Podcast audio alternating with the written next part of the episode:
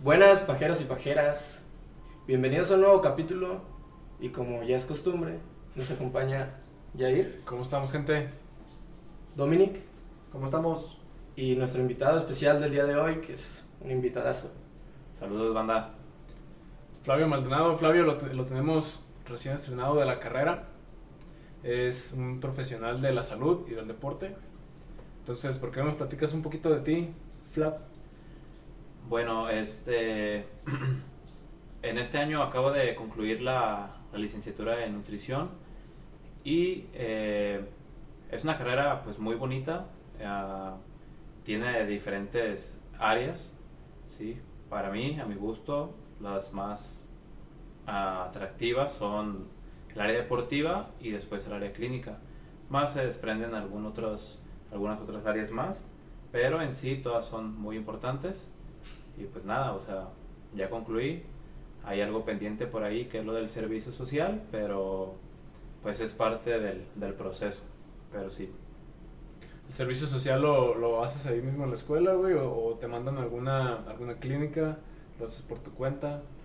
el servicio social ah, te lo asigna la universidad, te dan plazas y esta vez pues tuve la, pues, la fortuna o la suerte de, de poder elegir aquí cerca Chapala y terminé recomendado con el equipo de fútbol de ahí, es una tercera división profesional, se llama Charles de Chapala y pues vamos a estar trabajando ahí, ya comenzamos, eh, justamente hoy se midieron a todos los chavos y, y pues nada, o sea, a trabajar y a darle, vamos Sí, a estar sí. ahí. Vas a estar en, en Chavales de, de Chapala todo lo que, lo que resta de tu año de servicio. Sí, todo el año voy a estar eh, dándoles un servicio a ellos. Ya, ya has tenido experiencia, ¿no? Con, con otros equipos o, o con otros eventos deportivos.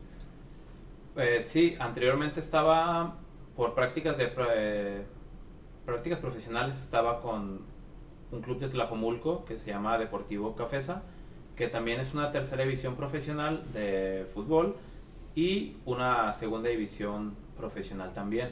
Estuve trabajando un tiempo con los dos, más tiempo con la tercera y pues prácticamente ahí fue donde me abrí más al, al medio deportivo.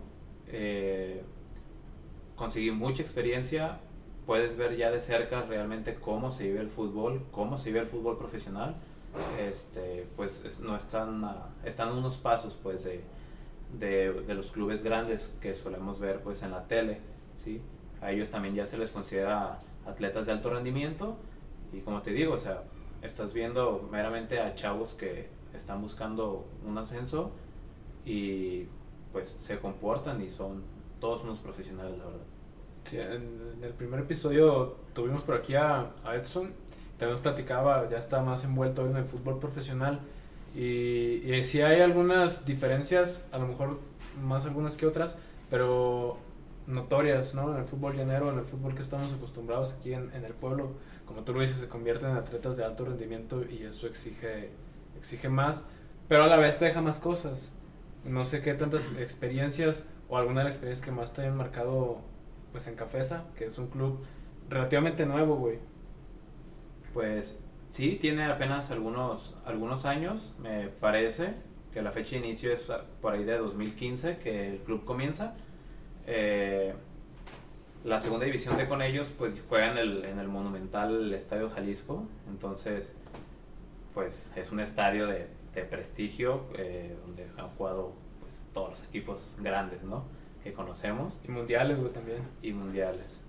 Y sede de algunos panamericanos fue también, me De los parece. Panamericanos, de- Parece. también de la, del Mundial Sub-17 que hubo aquí en México también. También. Entonces, eh, podríamos decir que ellos ya pisan un, un escenario muy importante a nivel pues nacional. Este, y pues te deja muchas, muchas experiencias en comparación al, al fútbol llanero o al barril, que le llaman Al ellos, que que es lo que se juega aquí en, lo- en la Liga de los Pueblos, ¿no? Desde el simple hecho de que pues los chavos entrenan diario, mínimo dos horas al día.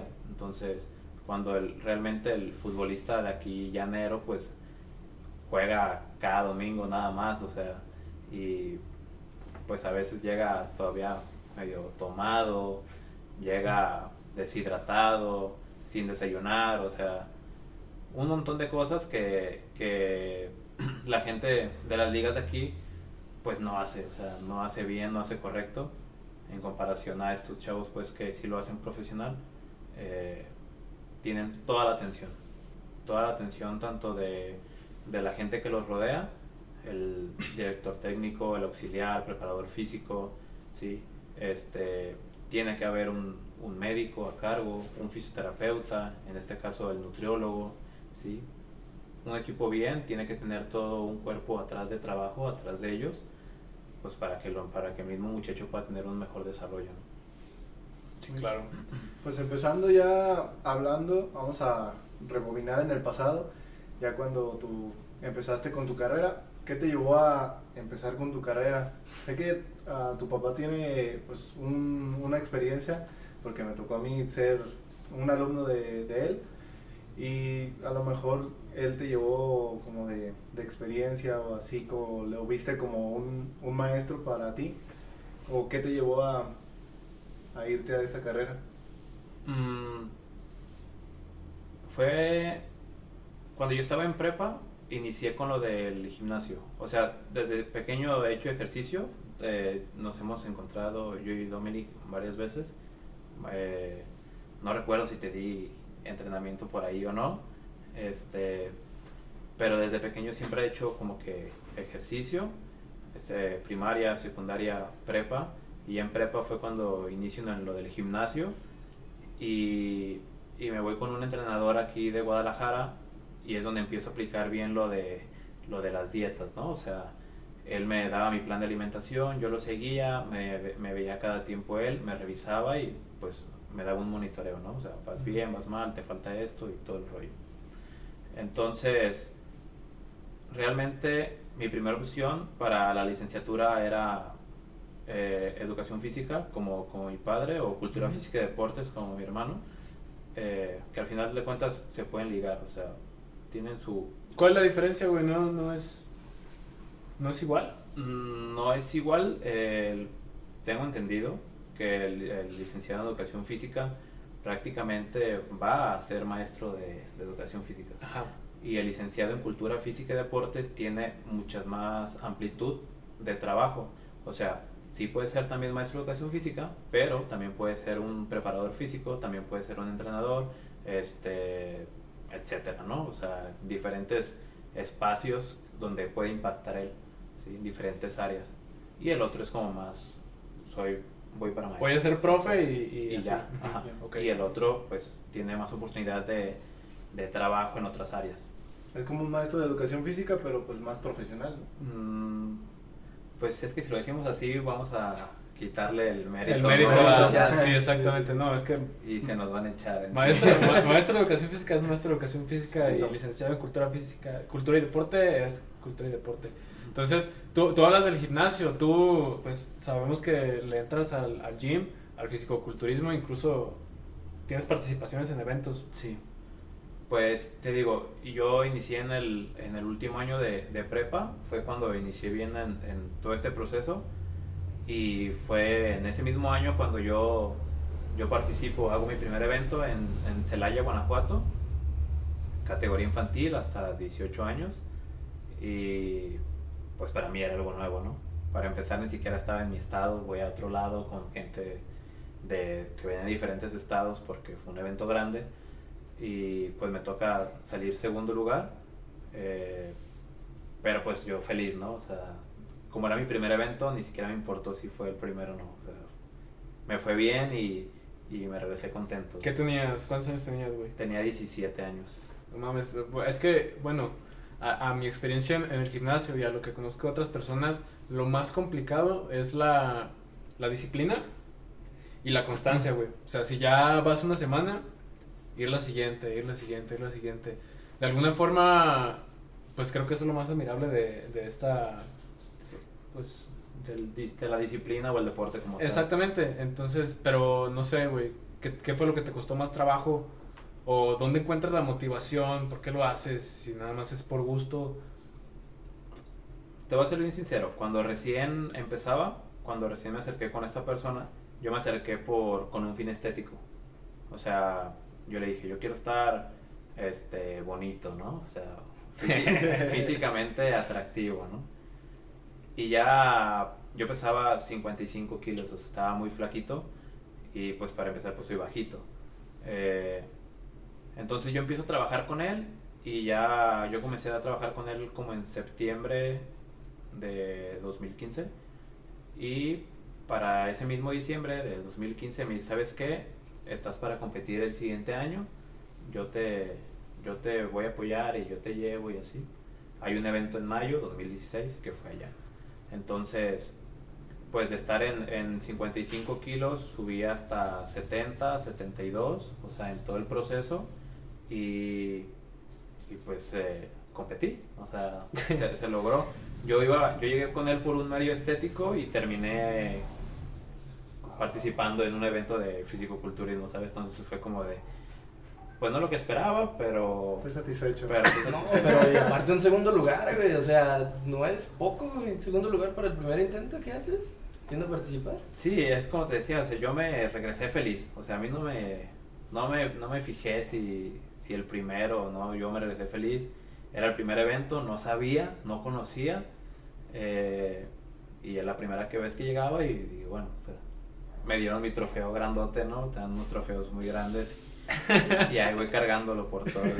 Güey, ¿cómo es el proceso de, de, de, por ejemplo, tú pesabas 55 kilos y en cuestión de meses subes poco más de, en- alrededor de 15 kilos. ¿no? Subes los 15 kilos, te marcas, pues cuando van a, la- a las, a las competiciones incluso hay un bronceado. Por ahí Dominic, antes de empezar, me decía que él había leído que dos días antes de la competición no comían o, no, o algo No así. toman agua, me parece, ¿no?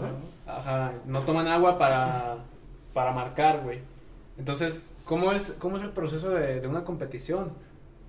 Ah, bueno, haz de cuenta que, ejemplo, yo de que empecé pesando muy poco, entonces la idea es que te suban el peso, ¿sí? Que ganes más masa muscular, que ganes más kilos.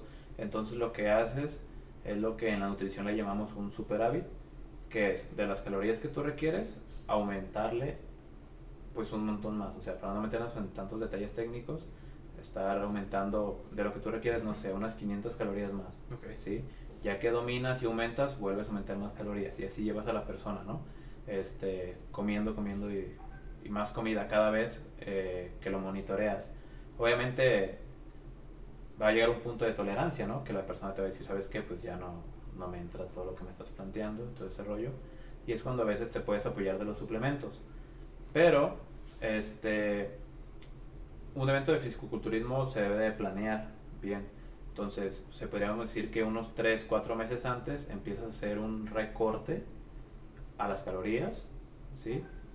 Y eh, empiezas a cambiar un poco el entrenamiento. Entonces, en vez de estar ahora, ya comiste mucho, ahora vas a empezar a comer menos. Pero sigues entrenando igual de fuerte. Y así vas, o sea, primero fuiste hacia arriba y ahora vas a descender en calorías y tu entrenamiento no cambia. Entonces, va a llegar ese punto donde vas a empezar ahora sí a trabajar sobre la grasa y es donde te vas a empezar a ver como más marcado. ¿sí? Tiene algo de razón por ahí. No es que dejes de comer dos días antes de la competencia, casi siempre una semana antes se maneja mucho, pero el agua. El agua, no sé. mm, es que depende de cada entrenador, pero un ejemplo muy vago, ¿eh? No es, no es algo que te diga que así tiene que ser. Pero por ejemplo, el lunes empiezas con 5 litros de agua. ¿sí? El martes bajas a 4, miércoles a 3, jueves 1 y medio, viernes 1, sábado medio y compites el domingo. Sin agua el domingo. Eh, No tomas agua. Ya no tomas agua. Entonces, este fuiste de una cantidad alta de agua, ¿sí? A, a una muy mínima. Y a eso se le podría llamar como una diuresis, se le llama diuresis natural de agua, que es, podríamos, decir, podríamos decirlo así como que agua saca agua. ¿sí? O sea, empezaste metiendo un montón, pero también estabas extractando un montón.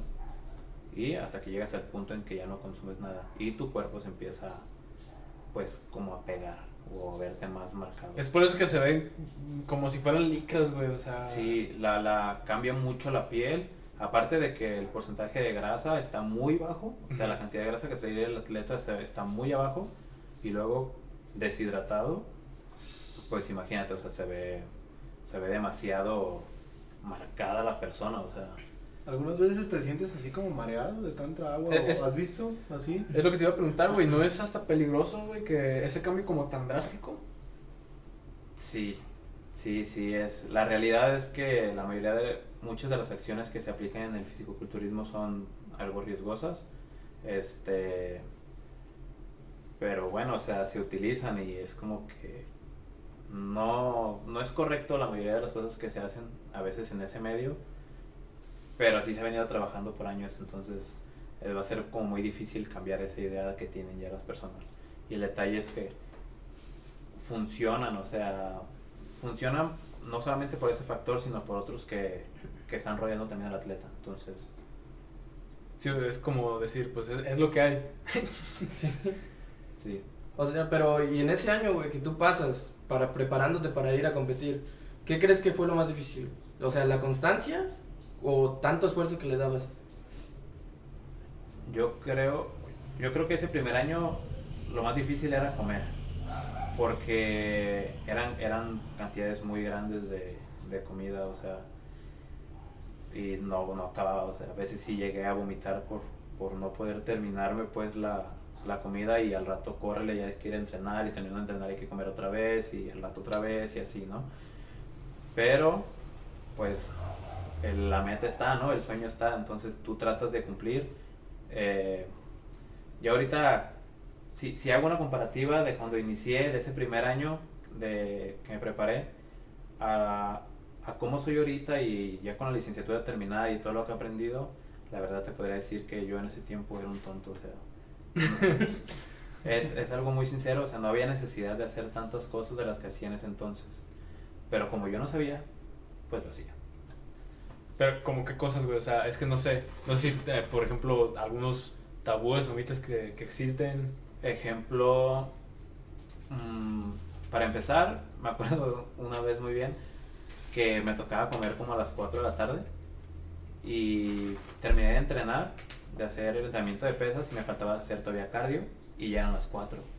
Entonces yo dije, no, no, yo traía la idea de que no se te puede pasar la hora de comida. Ok. Eso siempre te lo O plantean. sea, como muy rígido, muy rígido. cuanto muy entras rígido. al fitness es como de a la hora que te toca, a la hora que comes. O sea, entonces me tocaba a las 4 y me faltaba el cardio todavía, como media hora de cardio. Entonces dije, no, pues no, no puedo dejar pasar la hora. Y me puse a comer en la caminadora, o sea, empecé- eh, prendí la caminadora Sí, güey. y, me, me puse a comer ahí. Sí, o sea, te, ¿Sí? Lo, te lo juro, o sea, me puse a comer ahí y hasta eso que no había casi gente en el gimnasio a esa hora, pero sí es como que, porque estás comiendo ahí, no? Y ya ahorita me, acuerdo muy bien de eso y digo, pues no manches, estabas bien menso, o sea, porque hacías eso, te pudiste haber esperado y comer después. Y era lo mismo y no pasa nada. O sea, te, te llegaste como a un punto de, de excesividad, pues, de ah, así tiene que ser, así tiene que ser, así tiene sí, que sí, ser. Lo que te dicen es. Así es, así se maneja mucho en el, en el medio, ¿sabes? O sea, que no, no puedes dejar pasar las cosas que te están indicando. Y te digo, no está bien a veces. ¿Cuántos años tienes entonces en el medio, güey? Pues empecé a los 17, ah, tengo 22. Se puede decir que 5 Cinco, seis. o 6 años ya. Más o menos. Más Chingón. o menos, sí. Chingada toda madre. Ah, me ha tocado conocer gente y yo era uno de ellos, güey. Yo cuando estaba todavía en secundaria veía que amigos más grandes, pues incluso tú que te tenían en el Facebook, güey, y te comentaba, chingón, carnal, y me dejaba, no me, no me contestabas. bueno, a, a lo que voy. Compas más grandes que, que se metían al gimnasio, amigas que se metían al gimnasio, y decía, güey, mm, yo era el pensamiento, ¿para qué ir al gimnasio si lo puedo hacer desde mi casa? O si, o si hay otras alternativas como ver videos en YouTube. Sí. Eh, y, y yo creo que sí es así, ¿no? O sea, no necesariamente te tienes que ir a un gimnasio, aunque ya ir al gimnasio a mí me gusta, Sí. pero no es como tan necesario. O sea, te puedes guiar, si tienes la disciplina, con esos videos de YouTube, o te puedes ir a un CrossFit, o te puedes aplicar en un parque. Ah, vamos primero con lo del entrenamiento en casa. Ok. Que es lo- como de ver un video y lo hago en mi casa, ¿no? Ejemplo, eh, un ejemplo bien, bien bueno fue lo de esta pandemia. Que se cerró todo. Y pues imagínate, o sea, todos los ah, mamados y todos los culturistas que tú sabes que no levantan 10 kilos, o sea, no levantan 5 Sí, kilos, levantan un montón. Entonces, imagínate para ellos estar en casa y agarrar el, el palito de la escoba para hacer el brazo, ¿no? O, o el garrafón para hacer sentadillas. Es como de, pues no me, no me llena, o sea, no me estimula. Que podría ser, o sea, sí, sí puedes generar un estímulo con el entrenamiento en casa, más si volteas a ver a cierto tipo de población, pues dirías, sabes que la neta no, o sea, no tiene caso que estés haciendo eso. Mejor si tú sí ocupas un gimnasio. Entonces, gente normal, gente recreativa, perfectísimo el entrenamiento en casa, eh, recomendable, pero ya cuando hablas de un culturista o un físico-culturista, pues sabes que no por, por el- la cantidad de peso que levanta, pues. Sí, o sea, todas las máquinas que están adecuadas para eso, el equipo que se requiere y todo. Digo, no es que no funcione el entrenamiento en casa, simplemente a la población de ellos, del culturista, pues no va dirigido tal cual. Va, va a escalas, pues, como lo dices. o sea. Sí, sí, te digo, o sea, vienen siendo una sentadilla con cuatro discos de 45, ¿no? Este, Sí. Sí, en tu casa, ¿dónde consigues algo así? ahí donde consigues así, más una barra grande, hacerlo con un garrafón va a decir, ah, pues qué flojera, o sea. La neta. Sí. Agarras el chasis del carro, güey. Sí. Pues, ¿Qué tiene? ¿Tú cómo le hiciste entonces en la pandemia? ¿Dónde Pues- entrenabas? Bueno, yo tengo un gimnasio, entonces... Ventajas. Dale promo. Ventajas. Gimnasio MB Gym, aquí en Matequiza, Jalisco. Entonces, ah, pues era la ventaja, ¿no? Yo iba a la hora que quería y entrenaba el tiempo que quería y así. No pasaba nada. Obviamente a puerta cerrada porque te podían censurar. Nada, sí es cierto lo que, lo que dice Flavio, no lo dice nomás por quedar bien con las autoridades. Yo le decía, eh, güey, dame chance de meterme ahí contigo a entrenar. Sí, Y me decía, no, güey, porque me clausuran. sí, no se podía. Este, pues e- ese, ese es lo que podemos decir del gimnasio y del entrenamiento en casa. Sí. Eh, CrossFit y eso pues también es un es un entrenamiento bastante funcional, bastante bueno, pero ah, tiene un enfoque diferente a lo del gimnasio, ¿sabes? Entonces, eh, por el tipo de, de ejercicios y la estructura que tienen sus planes de trabajo. Entonces, ah, hay eventos muy grandes de CrossFit, como CrossFit Games, algo así. Y, y, o sea, se presentan atletas que están muy cabrones, están bien, están bien desarrollados, tienen un trabajo impresionante porque pues se ve, ¿no? Están compitiendo a nivel mundial, Claro. o sea, pero sí son chavos que, o sea, tú dices, wow, o sea.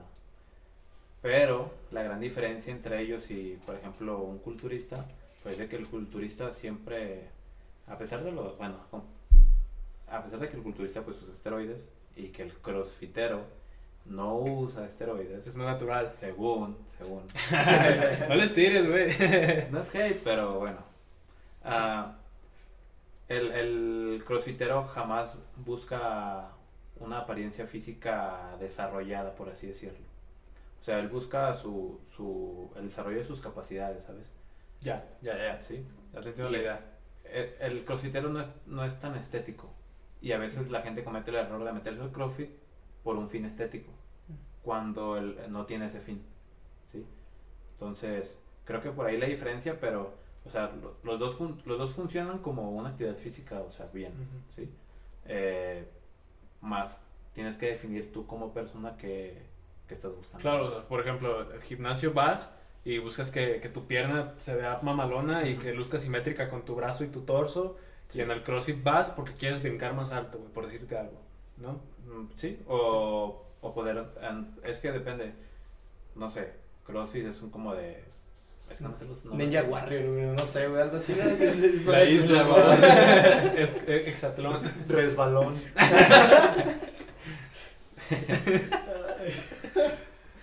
Ah, también hay una diferencia, bueno, en lo que yo he visto sobre la calistenia y el gimnasio. Ah, te mentiría si te digo que sea el tema. He visto a unas personas de aquí del, del pueblo que lo hacen, que empezaron pues con ese proyecto, ni idea de, de, de ¿cómo diré? Como de qué, qué impacto tiene en la salud, por así decirlo.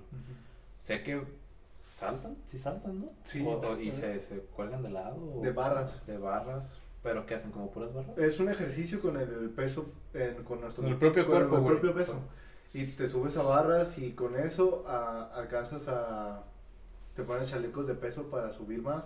Y yo no es a aumentar la masa muscular, como de que tú vas al gimnasio, haces pesas y se te nota un brazote. Ajá. En la calistenia es como de que vas, haces ejercicios con tu propio peso y te marcas, solamente te marca. Ok. Te marca así todo el cuerpo, y pero no te sube la masa muscular. Güey, pero creo que es un concepto erróneo. Ah, bueno, sí, la mayoría de la gente va al gimnasio para aumentar la masa muscular. Pero creo que es un concepto erróneo decir que nada más sirve para eso. Por Exacto. ejemplo, en los meses que, que yo he estado yendo al gimnasio o que fui al gimnasio, mi propósito es definir, o sea, tonificar. Y si subes, aumentas un poco porque obviamente es un trabajo, pero no es como que de a fuerzas vas, ¿Vas a para aumentar? Para aumentar. Sí. Digo, se me haría bien. O sea, no, no le veo lo, lo malo. Pero, pues obviamente, vamos a poner un ejemplo de una persona que tiene obesidad, ¿no?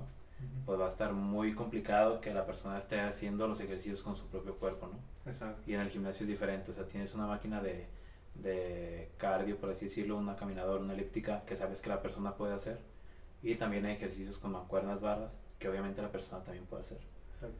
Es, es, son, pues nos podemos meter en otros detalles como de tipos de fuerzas diferentes, o sea, o fuerzas aplicadas diferentes. Eh, tener cosas externas como unas mancuernas, una barra, ¿sí? A hacerlo con tu propio cuerpo. Exacto. ¿Funciona? Sí funciona, o sea, claramente al hacer, no sé, una dominada para espalda, eh, pues utilizas tu propio cuerpo nada más. Sí. Es algo relacionado a. Pero, ah, poniendo bien los papeles sobre la mesa, pues no todas las personas podrían aplicar a, a calistenia. Sí, exactamente, güey. Sería más complicado. Y a- alrededor de, de todo, bueno, principalmente el gimnasio, hay muchísimos mitos y muchísimas técnicas o, o diferentes cuestiones. Ya lo decían los asteroides, por ejemplo. Los asteroides. Sí, güey, o sea, tal- yo no sé, güey, siempre he tenido la duda. Porque fíjate, yo nunca he sido de ir al gimnasio, güey. De hecho, solamente una vez fui y fue como un mes o dos Ah, meses. Pero, güey, o sea, como yo iba con un compañero que se intentó meter también a esto de, lo, de las competiciones. Y decía que él no se quería inyectar, ana- ¿cómo? ¿Anabólicos? ¿Anabólicos? Eh, porque, pues, está el mito que se les hace chiquita, güey. Ajá. O sea, el pene se te hace sí. más chiquito, güey. Dilo porque. Sí, o sea, sí, güey, el pene se te hace más chico. Ok. Sí, es cierto o no es cierto. A ver, haz de cuenta que todo esto ocupa una explicación bien porque es un mito bien. Justamente hoy, cuando estaba con los, con los chavos del fútbol ahí en Chapala, fue lo mismo. O sea, se tocó ese tema y sin querer, o sea, ellos lo sacaron y dije, no, es que se te, va, se te hace pequeño, o sea, el, el pene se te hace pequeño. Y, y la verdad es que esto no es cierto, o sea, el, podríamos decir que el tamaño del pene ah, ya lo traes. O sea, eso ya es meramente genético. Digo, qué mala suerte para el que le tocó pequeño y, y qué buena suerte para el que le tocó grande, ¿no? O como sea que te haya tocado. Entonces, eh, no va a cambiar. Eso sí no va a cambiar. Lo que sí va a cambiar son los, los testículos. Eso sí se pueden hacer más pequeños. Los testículos sí se atrofian con el abuso de, de anabólicos esteroideos. Entonces, ¿no se te hace chiquita? El pene no se te hace chiquito, pero los testículos sí. Pero, bueno, igual eso da otra apariencia, ¿no? Porque si, por ejemplo, estás hablando de que tienes esto Ajá. y de repente se hace así, pues sí cambia la apariencia. Pero el, el- lo que es el pene como tal Ajá. no cambia. No. Son los testículos. Son los testículos. Los testículos son los que se pueden hacer más pequeños. Y obviamente le tiran mucho al, al culturista o a la persona desarrollada eh, físicamente del gimnasio de que, se, de que lo tiene pequeño porque pues claramente esa persona tiene el volumen de sus piernas dos tres veces más que tú. Claro. Entonces hace que, que esa zona se vea más pequeña pues por el volumen de las piernas. O sea, y es algo, vaya, Como normal. lógico, ¿no? Lógico, como sí. lógico. Es Sí, Entonces, lógico. ¿tú- tú ¿apoyas el, el, el uso de? O, o simplemente dices, pues cada quien. O también crees que, pues, obviamente se puede llegar de manera natural, ¿no? O- Ah, de, de manera, como nutriólogo, te Ujú. diría que siempre tiene que ser natural. ¿sí? Siempre, siempre tiene que ser natural. eh, sin el uso de, de anabólicos, sin el uso o el menor uso de suplementos como tal. ¿sí? Esa es mi recomendación. La alimentación y el entrenamiento puedes lograr grandes cosas. ¿sí? Puedes llegar a, a tu 100%. El detalle es que si tú buscas hacer una competencia de culturismo, entonces haciendo un proceso normal, a menos de que estés genéticamente muy bien dotado, vas a llegar y vas a ganar. Pero si no es así, entonces no vas a ganar la competencia de culturismo, ¿sabes? Es muy difícil ponerte a competir tú natural contra una persona que, que tiene la capacidad o está alterada, por así decirlo, dos, tres veces más que una persona natural. Entonces, para ser así ya bien sinceros, estás en desventaja. ok. Sí, Y y, es- vol- y volviendo a lo mismo, a que dicen que el fisiculturismo es algo extremadamente, pues, muy sacado de, de los temas, porque pues sí te empiezas como de, el agua, te puedes desmayar, o los anabólicos, pues te puede causar algunas complicaciones de salud también. Y volviendo a lo mismo, es extremadamente peligroso el, bueno, no extremadamente, pero sí es peligroso el que no te cuides, el que digas, ah, no pasa nada si me inyecto la cantidad más, más de la recomendable, pues sí es para que, pues por propia ambición de ganar, si Sí. te pasa algo grave. No, y, y sucede, o sea, esto de complicaciones de salud no es nada nuevo, ¿eh? O sea, grandes culturistas han, han fallecido y por más que le trates de ocultar el, ahí el, el que falleció por eso, Ajá. por ese abuso, siempre está detrás eso. O sea, a lo mejor no es la causa principal, no es como si se murió porque se, se puso una inyección. Pues no, o sea, no va a ser así. Pero pues ya cuando dices, nada, pues le dio un, un infarto al corazón. Entonces, o sea, ¿por qué? Ah, pues corazón agrandado, ¿no? El corazón también es un músculo. exacto. Entonces, así como se desarrolla tu, tu bíceps, este, tu pectoral, pues también se desarrolla el corazón. O sea, obviamente no a la par, pero es un músculo, o sea, y, y traes alterada a la persona, está alterada la presión. Muy aparte de eso, pues también hay otras complicaciones, como lo que decíamos de atrofia testicular. Sí. Sí, está el brote de acné, pero no es un acné pues común, ¿no? Como el que estamos acostumbrados a ver. Este, es un acné que suele salir a veces en espalda, en pecho, ¿sí? Y, y pues vaya, o sea, no es algo muy... Muy agradable a la agradable. vista, ¿no? Sí, no es, no es muy bonito. Este, hay insuficiencias renales agudas, insuficiencias hepáticas agudas, entonces, eh, etcétera, o sea, se te pueden medir un montón de cosas. Pues tan sencillo, güey, que nada más en este año que ha estado el COVID con todo, yo he visto por lo menos tres fisicoculturistas de, de renombre que le bailaron, güey. Por, puede ser por lo mismo, o sea, igual no se murió por, por COVID, pero tal vez eh, les dio una complicación con el pulmón y por traerlo de esa manera, pum. Sí. ¿Son daños reversibles o...? Ah, por ejemplo, hace poco pasó lo de que cayó hospitalizado el esposo de una famosa en el medio y cuando dan el, el diagnóstico, pues, o sea, insuficiencia hepática, insuficiencia renal aguda, ¿no? Entonces, podríamos decir que mientras estés en lo agudo, puede haber una reversa, ¿no? O sea, puedes volver a, puedes volver a estar bien. Pero cuando ya se vuelve crónico, entonces ya, no hay vuelta atrás. Sí, ya valió madre. Cuando ya es crónico, entonces sí, o sea, lo vas a tener de por vida. Va. ¿sí? Obviamente se trabaja diferente con la persona y incluso aunque estés en agudo no quiere decir que vas a poder seguir usando, así como de, ah, pues me salvé y le voy a continuar. Déjale sigo. Déjale sigo. ¿En qué me quedé? No, pues claro que no, o sea, es claramente, o sea, que, que te pase algo, que, que brote algo de tu cuerpo que no es normal, pues claramente es un foco de alerta, decir, hey, te estás pasando, ¿no? Pues, güey, tenemos un chingo de mitos y muchas dudas y muchas preguntas. Y por eso trajimos estas madres, estas paletitas. Vamos a hacer una dinámica nueva que nunca habíamos hecho. Muy bien. Eh, pues tú nos vas a hacer unas preguntas que ya traes preparadas. sobre como los mitos más comunes o los que más suenan entre la gente y nosotros te vamos a responder a nuestro criterio verdadero o falso. Ya después tú nos vas a decir, ¿no sabes qué? Pues es verdadero por esto o es falso por esto. Entonces arranca, ¿cómo le vamos a nombrar a dinámica, güey? Es, es, es que es nuevo, güey. Exacto. Mm, Pues no sé. ah, realidades del fitness o, o mitos del fitness. Cazando o- mitos con Flavio. Bueno, esto va el cazando mitos, mitos con, con Flavio sobre, sobre nutrición y, Y el fitness. y el fitness. Entonces, Va. Entonces, Falso en la izquierda y verdadero en la derecha. ok, Ahí está. Simón. va. La primerita ya lo tocamos, que fue lo del el tamaño de nuestro miembro, ¿no? Ajá. Esa iba a ser la primera. Yo no la toqué, güey. ¿Tú la tocaste? Mm, ¿Si tú la tocaste? ¿Tú lo tocaste? No, fue falso, ¿no? Creo que se me alcanzó a resbalar un poco. Pero bueno, hay más. La primerita es, ¿la proteína engorda? Y me refiero al suplemento alimenticio. A ver, ¿tú qué piensas? ¿Tú primero? Sí lo conocen bien, ¿no? O sea, el, bote en Sí, el- polvo. el polvito de proteína. Pues yo creo que sí, güey. ¿Tú crees que Yo creo que. Yo creo que es falso. Ajá, Yo estoy entre. Sí, falso. falso. Ok. Ah, claramente es falso, ¿no? O sea, no tiene la capacidad del el, el nutriente de, de provocarte eso. O sea, no.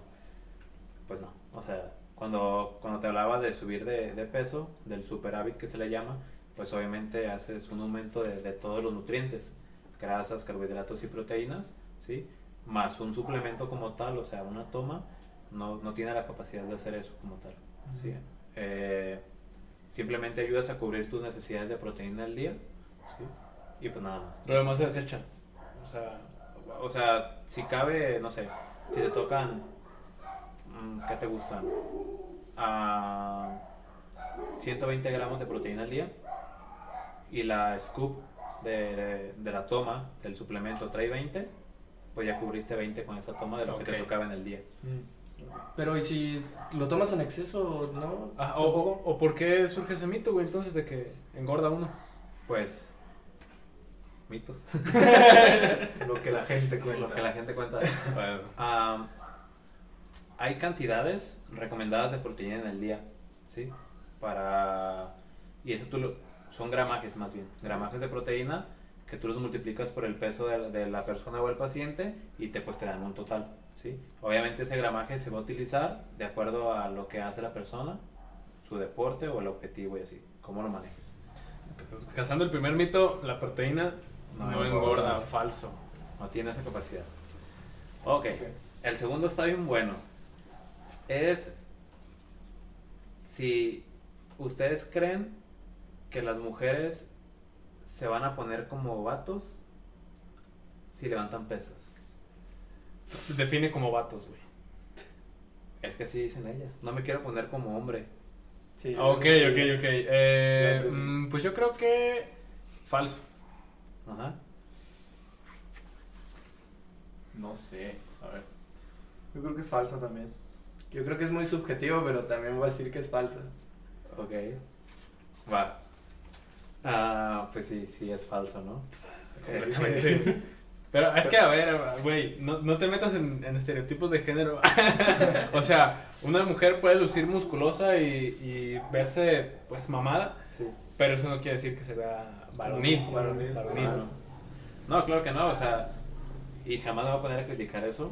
Sabes que al final de cuentas me, me rodeo de esa gente. Sí, por supuesto. Y el mercado es muy grande, el mercado fitness es demasiado, demasiado grande. Entonces, el detalle es que, por ejemplo, a veces llegan los, los clientes al gimnasio, las mujeres en este caso, y no sé, tú dices, ah, pues hoy te toca espalda y vas a hacer espalda y vas, vas a trabajar hombros. Y de verdad te dicen, no. Y ya, pues, ¿por qué no? Es que no me quiero poner como hombre. O sea, no me quiero poner ancha, no me quiero poner así grande. Y pues uno en la mente, o sea, por fuera es como de paciencia. Y por dentro es como de, güey, o sea, no te vas a poner como, no te vas a poner como hombre, porque para empezar, ni siquiera, ni siquiera tienes la testosterona necesaria para desarrollar Para lucir como hombre. Güey, pues sí, yo, yo, yo sigo a una, a una fisicoculturista. El otro día te la recomendé, güey. Se llama, en Instagram creo que aparece como Renae Serena. Ujú. Y es una muchacha que tiene un bíceps, unos bíceps, güey, unas piernas, pero chingonas, la neta. Y, y tú la ves y es muy atractiva. O sea, es, es femenina y, y- y se ve toda, se ve que es, es niña, pero está súper mamadísima, güey. Eso Sí. yo creo que no tiene nada que ver. O sea, puedes lucir tu cuerpo bien sin caer en, en ese estereotipo, vaya. Exacto. Aunque está el otro lado, ¿eh? Cuando estamos en el medio fitness, no te puedes dejar engañar a veces por todas las personas. Entonces, chava, hay chavas que que tienen ya la voz gruesa, ¿sabes? Ajá. Tienen su mandíbula un poco más amplia. Entonces, ya cuando, cuando estás viendo esas características, o sea, hablaba normal la muchacha, ¿no? Y ahora es como de, ay, hola, qué le-". Ya es como de, "Os- ¿qué onda? O sea, eso no es normal, ¿sí? Y todavía la ves con un desarrollo, o sea, muscular bien cabrón, Ajá. ya es como de, entonces tú también traes sustancia. Traes, su- traes sustancia encima. Entonces, a veces te la venden, la, la imagen vende, ¿no? Pero pues a veces te la venden de más, así como de todo esto lo logré con el puro eh, entrenamiento y la dieta. Y yo así como de, bueno, ¿y por qué hablas diferente? O sea, ¿por qué hablas grueso? ¿Por qué hablas?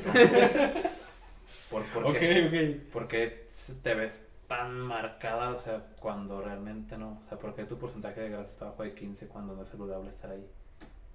Entonces, como de, ah, Ok, ok, está bien, muy bien. Bueno, pues entonces, cazando mitos, el, el número dos, las mujeres no se ponen como vatos, güey. Naturalmente, no se Naturalmente ponen- no no se ponen como vatos, es Exacto. falso. eso es falso. ¿Alguno que tengan ustedes? Este, ah, pues ahora inversa.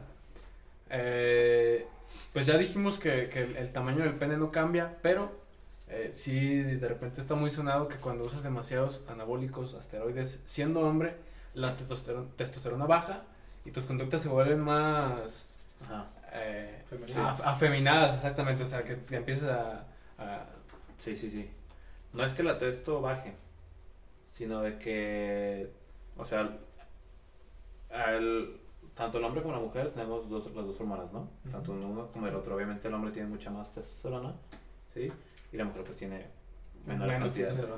El detalle es que cuando el hombre eh, tiene un buen estímulo de testosterona, porque estás metiendo testosterona exógena, también se eleva esta hormona femenina, ¿no? Entonces, Ok. entonces, o sea, así como estás metiendo, no es como de que tu hormona femenina se queda abajo y la testosterona se vaya hasta arriba. O sea, no, pues es como de, ah, trato también como de Eso emparejarme. sube. Y no te voy a mentir, o sea, ve, sí se ve, sí me ha tocado ver a, a- a compañeros como sentimentales, como, como sensibles. O sea, este, este tipo de, de síntomas que a veces las mujeres presentan, ¿no? Claro, un poquito más sensibles, un poquito más ah, delicadas, por así decirlo. Eh, no todas, ¿eh? No, no, no, no, no, es, no es generalizar, o No es sea, generalizado. Pero se suele ver, ¿no? Entonces a veces sí to- te toca ver a hombre así como de, no sé, llegas y lo saludas y le das el golpe, ¿no? De, de siempre, el de amigos, y es como de, ay, me dolió. Flavio. es como de, ay, ¿por qué me pegas? Y es como de, sí, conductas que dices, o sea, cuando en, otro, en otros momentos él te lo regresa, ¿no? Y es como de, toma. Entonces, en el caso de los hombres, el exceso de, de sustancias sí podría modificar un poco las conductas. Pero porque se eleva esta hormona Sí, femenina. que, o sea, suben las dos. Sube tanto Sí. testosterona como la hormona femenina. Obviamente la testosterona siempre está 3, 4 veces arriba, ¿no? Sí. Pero también aumenta la otra. Bueno, entonces verdadero. Sí, sí, Es sí, cambian verdadero, las, cambian sí, las conductas. Sí, cambian las conductas. También Sí. hay otra, güey, que me acabo de acordar. De, por, muchos dicen que no vayas al gimnasio cuando eres menor de edad porque te vas a quedar chaparro, güey. O sea, Ah, ya no vas a sí. crecer. Esa también traía, gracias. Suave se quedó. Fui yo. Esa- a ver, yo, yo digo que esa es. Eh, yo pienso que es falsa. ¿Sí? Yo pienso que es falsa. Verdadera. O sea, teniendo a, Fla- a Flavio aquí, yo creo que es... Pero Flavio, Flavio- Flavio es de genética, bro. O sea. También tengo otro amigo que es muy chaparrito que iba al gimnasio. Va. Fíjate bien. Eso es ya es algo meramente genético. No es como que vayas a afectar la estatura de la persona, pero sí puedes afectar el desarrollo de ciertas partes de él. Ejemplo, ah, todos ubicamos a Code Jalisco. Sí. Sí. O sea, tiene, hay niños muy metidos en el deporte desde que están en primaria, ¿sabes? Y siguen en continuar en secundaria, continúan en prepa, que es cuando están en desarrollo. ¿sí?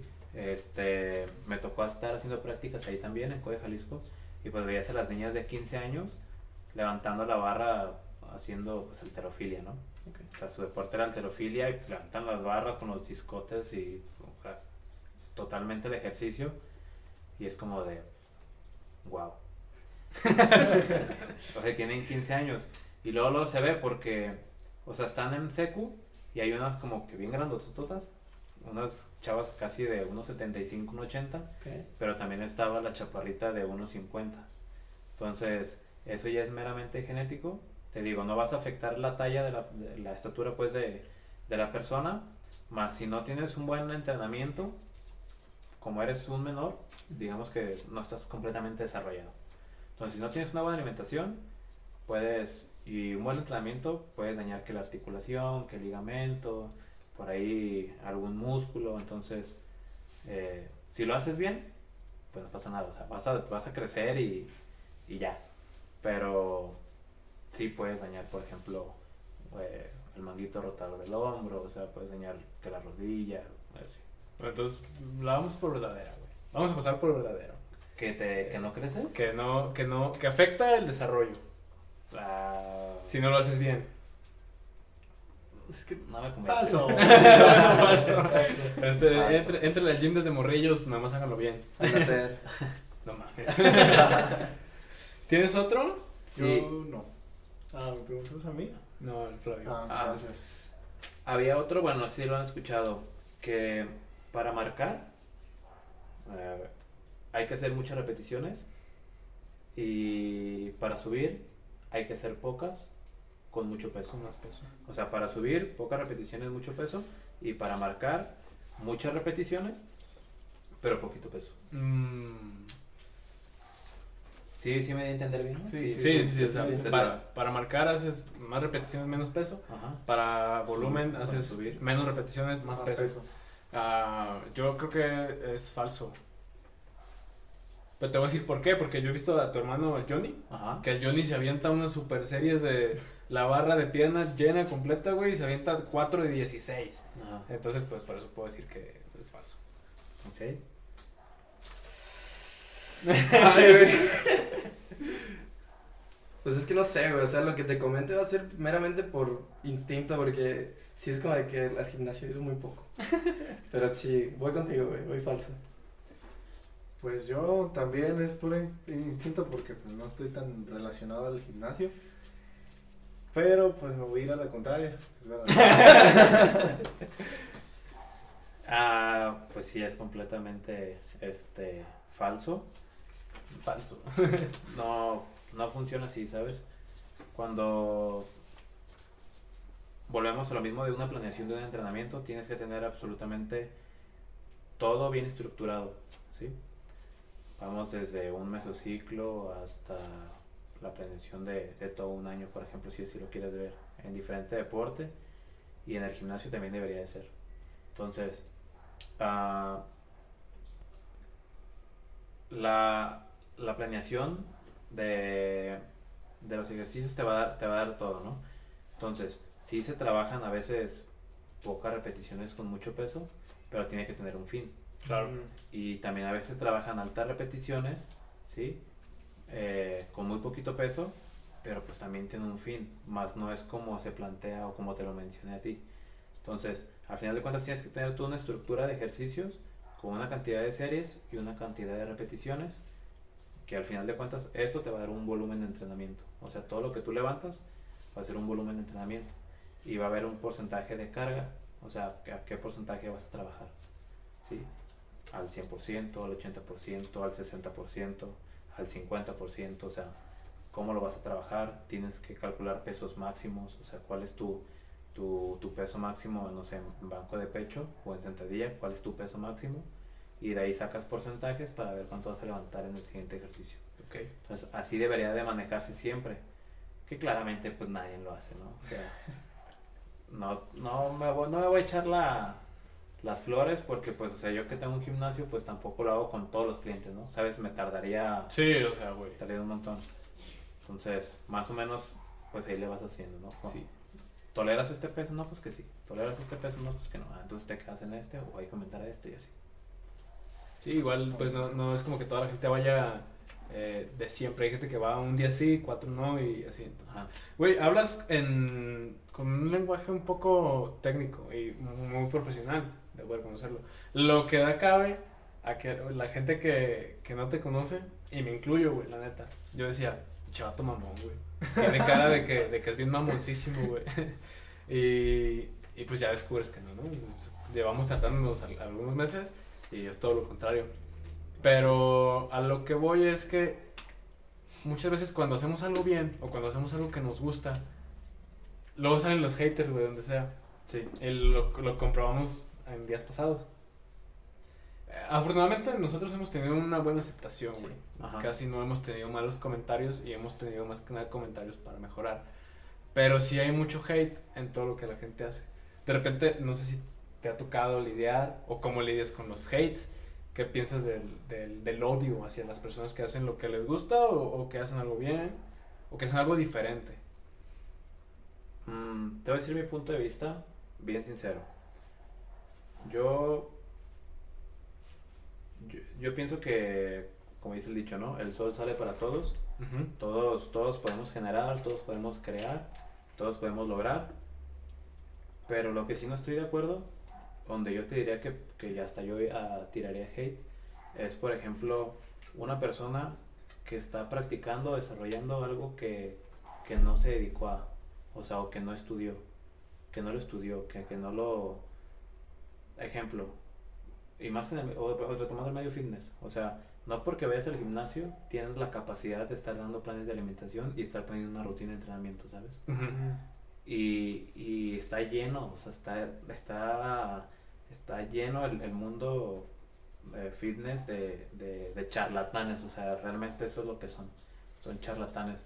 O sea, es muy fácil poner 4 de 15 a todas las Sí. personas, eh, a diferencia de, por ejemplo, sacar un peso máximo, sacar porcentajes y todo eso con un fin.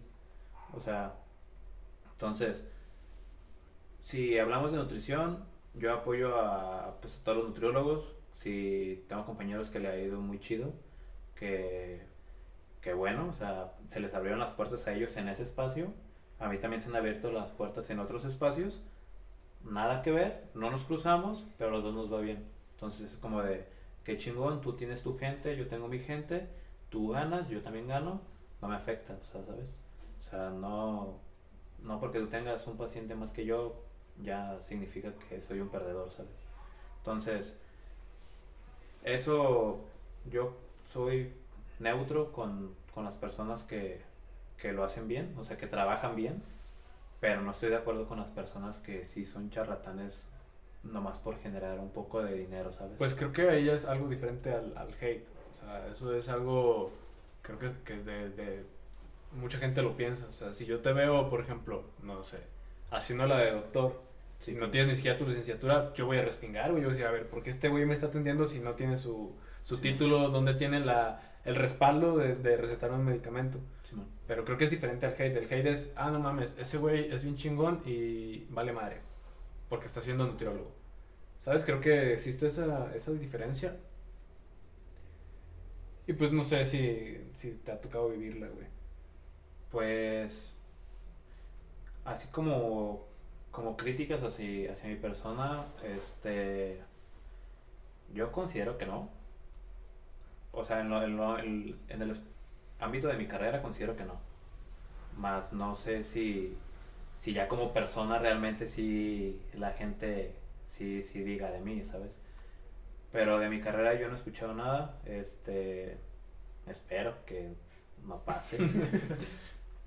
Pero pues bueno, o sea, siempre si sale algo por ahí sobre la, sobre la carrera, pues, ah, pues entonces ven y siéntate conmigo, este, vamos a hablar de la carrera, ¿no?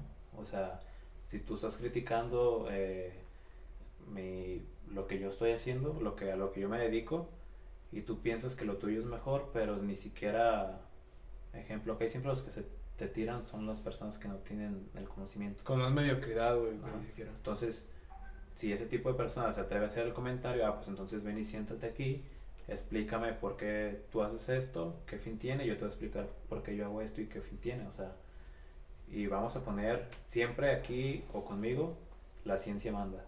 Entonces, a mí que tu té de, de hierbabuena te relaje el estómago en las mañanas y ya por eso lo pongas diario, pues a mí realmente no me llama mucho la atención. Si no me das una base sólida. Entonces, si hablamos de nutrición me voy a poner serio, como lo estoy haciendo ahorita, o sea, no estoy casi bromeando, me cuesta un montón porque siento que, que es un tema serio, pues, es algo Sí. que se toma, que se debe de tomar, en, pues, muy en serio, ¿sabes? México es Número uno, lugar, sí, primer número De lugar. los primeros lugares, en güey. primer lugar es en la obesidad, entonces, Y primero en obesidad infantil. Exactamente. entonces vaya, o sea, tienes, Es un tema muy importante, güey. tienes todo para, pues, para hacerlo bien, ¿sabes? No puedes estar engañando a la gente con cosas que no. Sí, y es por eso que a la vez dec- decidimos darnos este espacio porque México exactamente es un país devastado en, en, Obesidad. en to- en- en obesidad y en enfermedades crónico-degenerativas y todo eso. Entonces, al, al darle seriedad a tu espacio, a lo que haces e importancia, porque también no tiene mucho tiempo que la gente empiece a ir a un nutriólogo, güey. Sí. No tiene mucho tiempo que la gente va a un gimnasio, aparte de para verse bien, para sentirse bien y lo toma en serio. Entonces, qué, qué bueno que, que podamos compartir información como esta, desbancar mitos y todo. Y pues también a la gente que tire hate, pues no te vas a poner a platicar con todo el que te diga, pues, no, ¿no? No, pero pues, o sea, te digo, lo que- la publicación de la otra vez de, Twitter, lo que les, les platicaba, es como de que todos somos, pues, muy ah, fuertes, muy superiores, muy grandes, hasta que tienes un problema de salud, ¿sabes? Y ves que realmente tu, esas, eso que tú te crees no te va a dar para solucionar tu problema. O sea, el ser fuertecito, el darte de rudo no te va a quitar el problema que tienes de diabetes, ¿sabes? Ni el problema que tienes de, de obesidad, por así decirlo. Es un ejemplo. Entonces, ah, he tenido pacientes que, que han cambiado mucho o que se han, se han acercado por problemas eh, de salud, no graves, pero sí. Eh, y los, lo, hemos salido de ahí, ¿sabes? No, hemos salido juntos, pues, porque pues, ellos hacen al final de cuentas el mayor esfuerzo. Entonces, hemos salido juntos, yo simplemente aplico el conocimiento, ellos llevan a cabo todo lo que yo les digo y, y listo, ¿no? Se soluciona, vuelven a la normalidad, están bien, se sienten saludables y, y se siente se siente bien chingón pues que la gente te diga eh, gracias por gracias a ti pude estoy sintiéndome bien gracias a ti este bajé de peso y me siento mejor conmigo misma gracias a ti ya no tengo problemas de, de apariencia este gracias a ti ya me puedo poner esta blusa este pantalón ya me animo o sea ya me animo a vestirme diferente o sea eso es algo bien bien gratificante que que bueno o sea eso es lo que te lo da pues la carrera Sí. y está está chingón pero digo también está esa gente que muy negativa que güey, se siente sí. muy O superior sea, a mí, pues, nutriología, ser No. nutriólogo, o sea, me parece curioso y, y siento que podría tener como algo, rela- com- como compararse con la psicología, esto de que no debes de ir ya que ya tengas diabetes, güey. O sea, Ajá. puedes prevenirla, güey, porque tú sabes que es de, degenerativo, güey, es, es crónico. Y, y pues esa gente que no se anima a ir a un nutriólogo porque dice, ah, güey, a mí no me va a dar, yo, no importa, o sea, sí de estudias psicología sí, güey. Ah, ok. Bueno, una vez me tocó tocar, eh, tomar un curso por ahí de nutrición y psicología y cómo se ligan ambas, ¿no? Entonces, lo principal pues fue la percepción.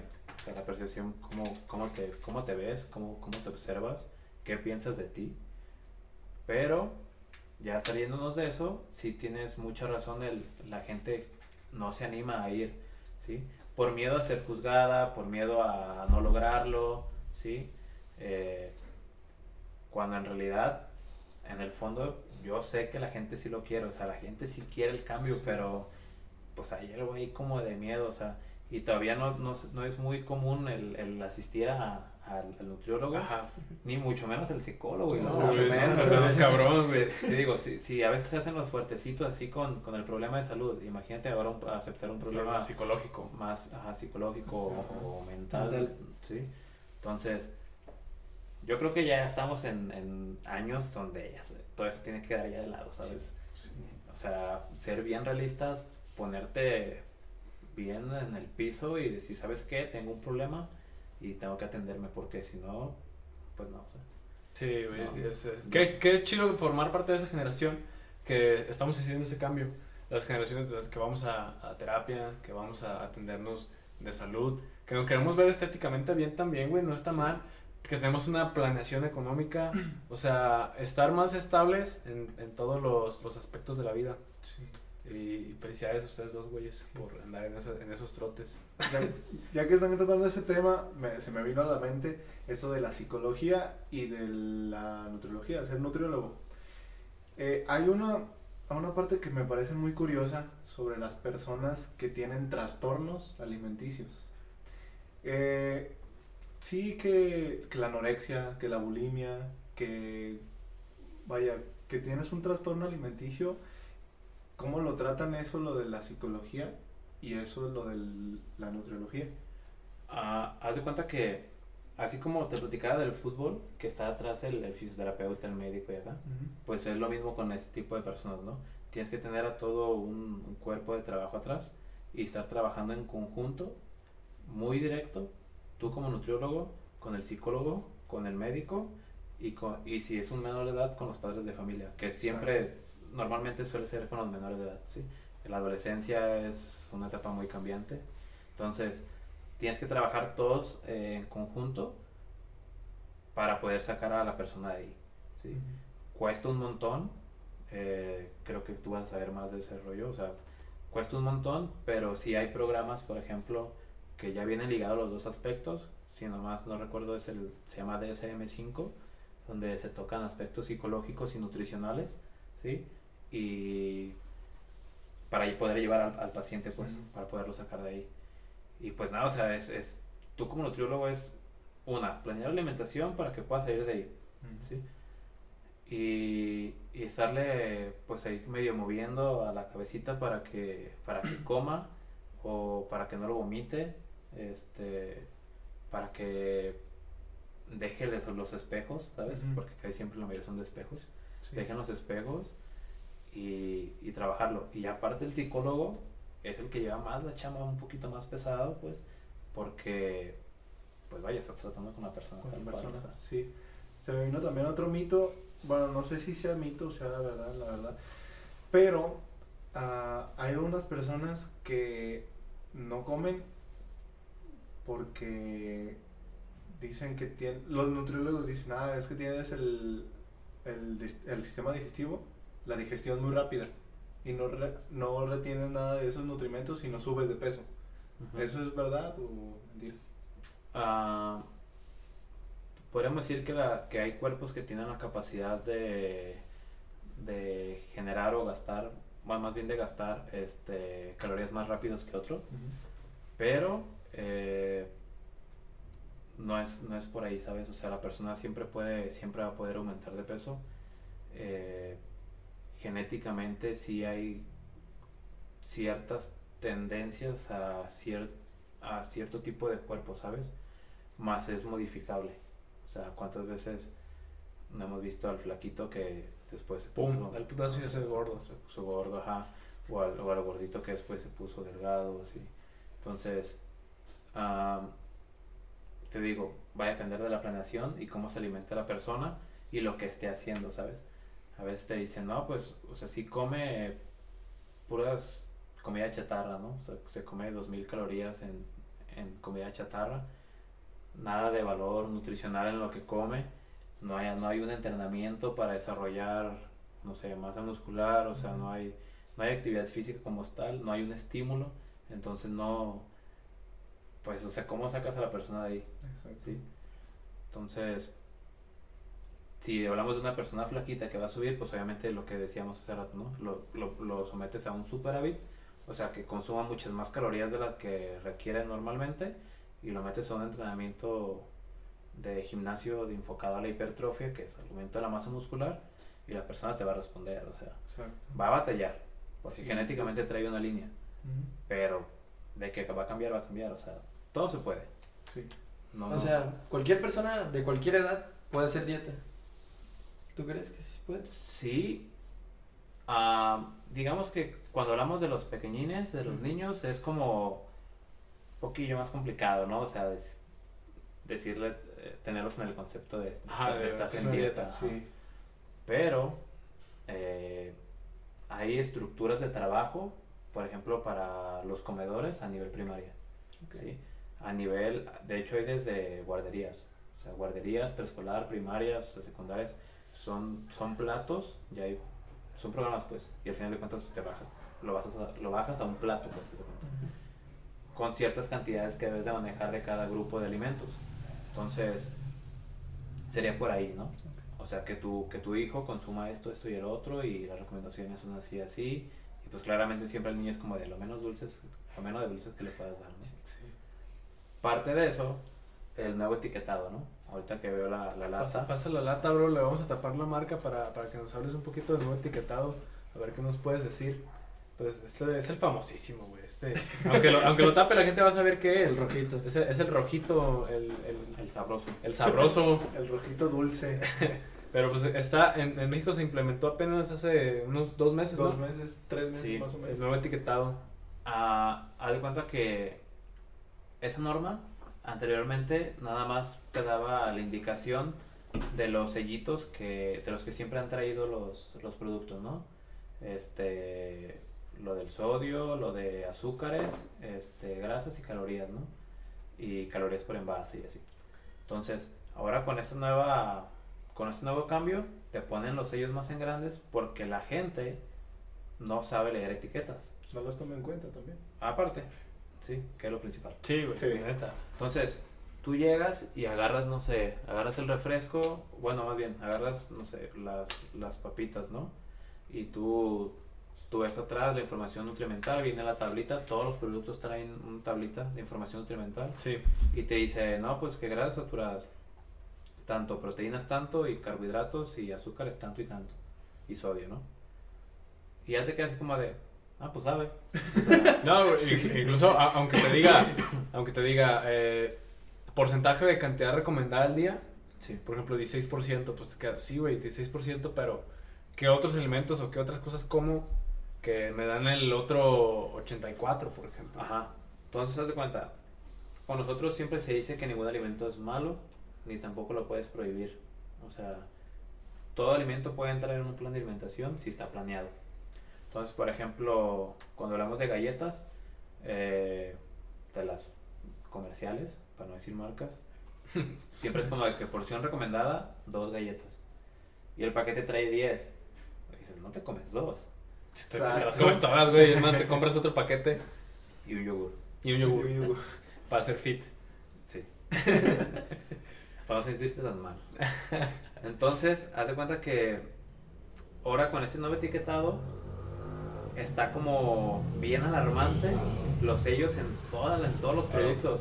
O sea, porque como la gente no sabe leer etiquetas, la gente no se tomaba el tiempo de leer, pues, o sea, ¿qué hace? ¿Qué, qué, qué pensó el, el gobierno, no? O sea, es como de, pues ocupamos darle por otro lado para, Sí. para que la gente lo conozca. Entonces te ponen estos sellotes gigantes y, y ahora sí ya te das cuenta, ¿no? Ah, alto en sodio. ¿Sí? Pues sí, mira, güey, al principio yo, yo tenía una opinión un poco, un poco diferente, porque yo decía, si por ejemplo los cigarros Ajá. que son, tienen ahí, te vas a morir o te van a, te van a cortar un dedo, pues, la rata muerta y todo, y la gente sigue fumando, es un hábito, pero luego cuando empecé a ver el etiquetado, güey, y por ejemplo, gente mayor de mi familia me dice, no, es que yo estoy bien impuesto a tomar Coca-Cola, ya estoy bien impuesto a tomar tal cosa. Ok, sí, pero yo, que también tomo mucho refresco, lo veo y sí me cago, güey. La neta, sí lo veo y digo, vergas, siento que me tomo una y si me tomo otra me va a dar un infarto. Entonces, es el propósito, que las Sí. generaciones entrantes y también gente adulta pueda cambiar ese hábito y sí se alarmen un poquito. Como dices bien, no prohibir y no, Ah, no cancelar como tal, pero sí hacer ese poquito más conciencia porque sí se ve bien cabrón. Tú ves ahí exceso de calorías, exceso de azúcares, Sí. tres etiquetas, y dices, Es "Está más como de meter miedo. Pues si lo quieres ver con otro pues- sentido, sí. Pues sí. a lo mejor sí, güey. A lo mejor sí. O sea, el otro día estaba viendo en, en- en redes una, una imagen de una lechuga que traía sellos. Ah, Decía exceso de calorías. Y es como de y todos, oh, ¿qué onda? O sea, pues es una lechuga, no que, pues, o sea, es una lechuga, como exceso de calorías. Pero pues es porque el etiquetado viene en base a todo el producto, Ajá. no a la cantidad recomendada, es en base a todo el producto. Por eso la mayoría de, de los productos Casi que, que se venden en la tiendita, pues todos traen, o sea, porque es en base a todo el producto. No, y es que, güey, también otra cosa muy importante es que hoy por hoy consumimos muchos alimentos de la chingada, güey. Y frutas y verduras también. Como hay, hay alimentos buenos y malos, pero también hay alimentos que están hechos con las, con las patas, güey, literalmente. Entonces, no me sorprendería que te encuentres, por ejemplo, una pera que te diga exceso de azúcares. Aunque tenga la, la glucosa y la fructosa, puede, puede estar excedente y puede pasarse lanza. Pues, tal vez. Pues es que igual, ¿no? Todo en exceso es malo. Ya sea fruta o verdura, si lo tomas en exceso. Es Es- malo. Como. Yo sigo con la lechuga, o sea. es que era una lechuga grande, o sea, entonces. Sí, Sí se excedía de calorías. Ah, de hecho se pasó de calorías. ¿Algún otro que, que tengan por ahí? ¿Algún mito? ¿Alguna duda? Eh, no, bueno, ya más personalmente, si tú te quedas a elegir gimnasio o nutrición, que digas, nada más me puedo dedicar a una de las dos, no puedo ser nutriólogo, puedo ser fisicoculturista, o no puedo ser fisicoculturística, puedo ser nutriólogo. ¿Por cuál te vas? Pues claramente sería nutriólogo. ¿Qué voy a hacer de culturista a los 70 cuando ya no puedan levantar lo mismo que ahora? Exacto. Entonces, pues no, o sea, aparte la nutrición es un área, un área de salud bien chingona, o sea, estás en hospital y, y te tratan bien, ¿no? O sea, te respetan, te dan tu lugar. Estás en un medio deportivo y te respetan, o sea, es el Nutri, o sea, él sabe, ¿no? Te respeto los profes, en mi, en mi experiencia, o sea, los profes de- del, del, del fútbol, tanto el club anterior como el actual de ahorita, en ningún momento me cuestionaron, simplemente o sea, me decían, ¿qué proyecto traes? ¿Qué, qué traes en mente? ¿Qué piensas hacer? Y tú les, tú les bajas todo tu plan de trabajo y te dicen, dale, o sea, tú eres el que sabe, cabrón, Sí, o sea, échale. Entonces, te lo reconocen, me tocó estar en un comedor industrial, en una, pues, una fábrica.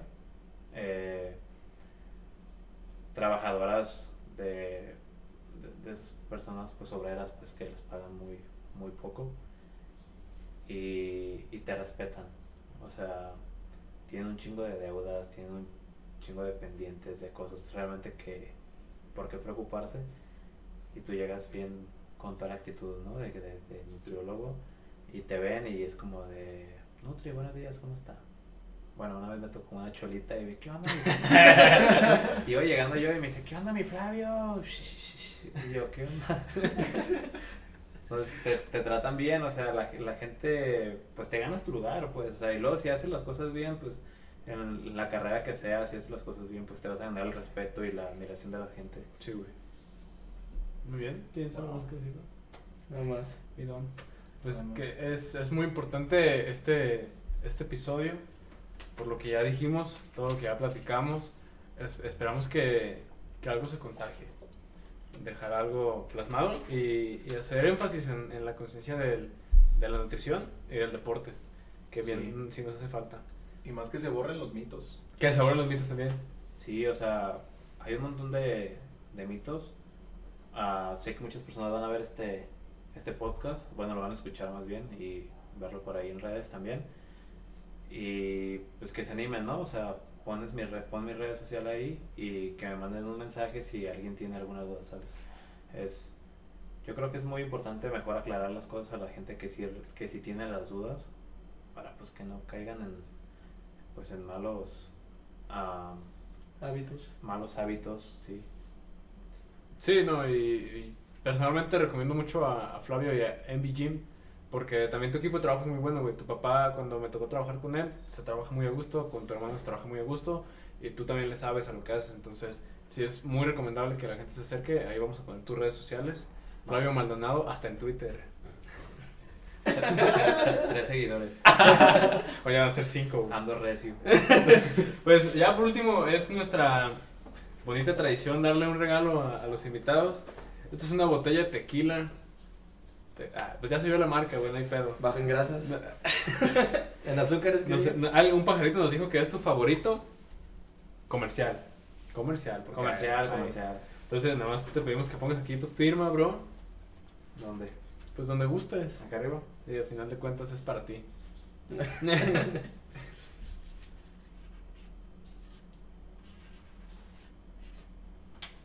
Va. ¿Le tapo o qué? Sí, como quieras, Sí, eh, enséñala ahí. Ahí está la firma de todos, ya se la saben. Me la beberé este fin de semana. Soy un chulo responsable, pero borracho a veces. No, vamos a cortar eso, güey. Ah, Pues hasta aquí lo vamos a dejar entonces. Nos despedimos, Pablo. sí. Un gustazo, Flavio. Pues sobre todo, un gustazo también, igual, gracias por venir y por tomarte el tiempo de, pues, de estar aquí con nosotros. No, pues gracias a ustedes por invitarme. Eh, espero que todos los pajeros disfruten de, de este buen podcast Y pajeras. y pajeras. Así que muchas gracias, no caigan a los excesos, vayan al Nutri, vayan al psicólogo, vayan al gym. Cuídense. Ahí lo vemos, gracias. Hasta aquí la Nos dejamos.